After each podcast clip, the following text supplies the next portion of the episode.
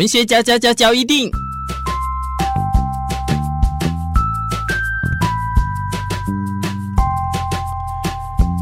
欢迎收听文学交一定。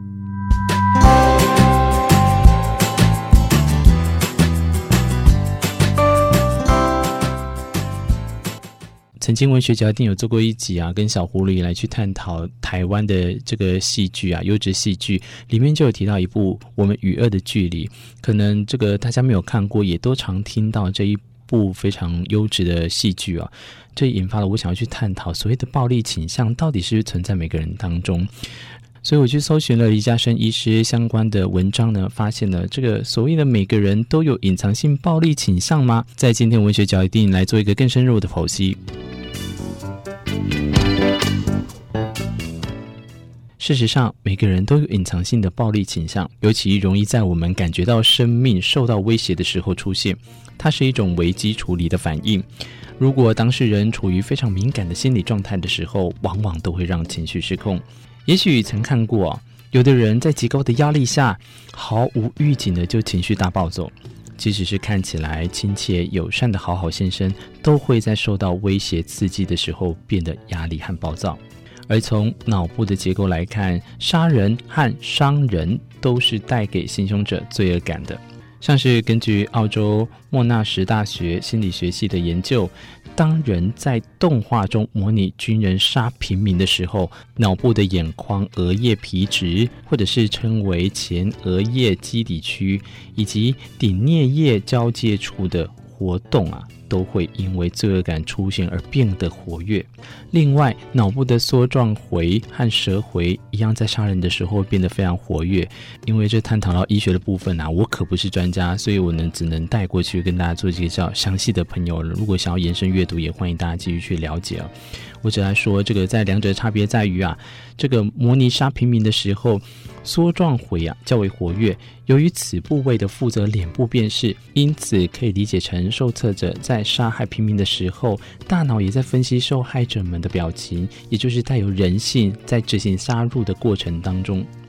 而舌回的部分呢，主要负责空间的推理。当杀害对象为敌对的军人的时候，这个部位呢就会变得非常的活跃。可推断，在杀害敌对的军人时候，大脑也可能倾向认为这是属于合理的行为。虽然军人和心理病态者的杀人动机并不一样。但两者在执行杀人时候，行为都是同样会运用到上面所提到的脑部区域。研究就告诉了我们，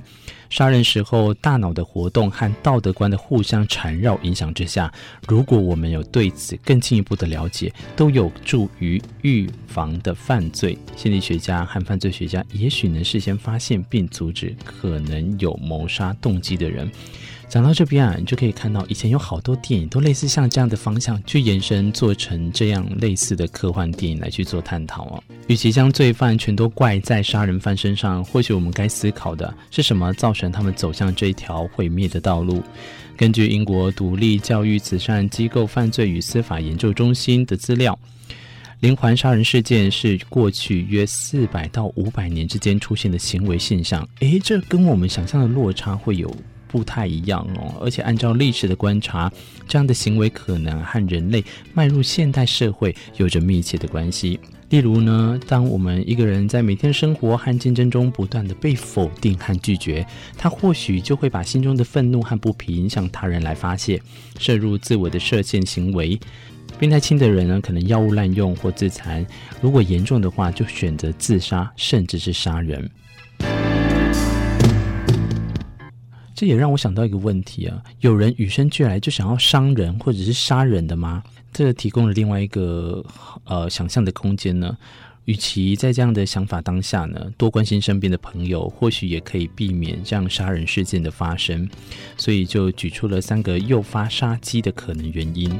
第一个就是跟我们的冷漠关系的社会比较有关。因为科技先进之后，在我们的人潮迁徙之下，我们对各个地区带来更多的新面孔、多元的文化，又加上网络的匿名留言呐、人与人的相处也比以往更为冷淡，甚至邻居之间也不会有任何的交谈，因为互不认识，猜疑和不信任都更容易挑起争端，悄悄地将杀人恶念呢、啊、植入在心中当中。另外第二个部分呢，就是大众媒体与名人的效应，在媒体非常有利于资讯的传播之下。我曾经有一个朋友，他就跟我说过，他说对于媒体，他会更审慎的去严格的来看待。这就让我们想到啊，这样这个其实媒体在资讯传播部分就像双面刃，因为在隔三差五的杀人新闻当中，甚至也可能对连环谋杀案的系列报道，都有可能让乐听人呢将杀人视为一种稀松平常或者是可以做的。这个会不会像是我们曾经提过的汉化理论？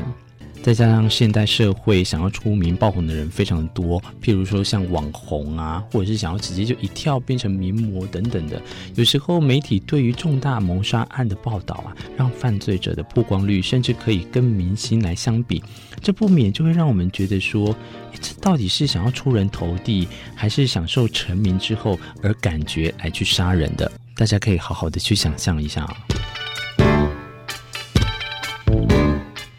所以，除了冷漠关系的社会以及大众媒体与名人效应之外，第三个就是边缘化的社会。一个受边缘化的社会呢，意味着什么？譬如说，社会阶级的差异性很大，阶级高的鄙视阶级低的，甚至不把对方当人看。这种思想呢，虽然已经过时，逐渐淘汰，但是贫富差距大的时候，你觉得在这样的社会里，它是不存在的吗？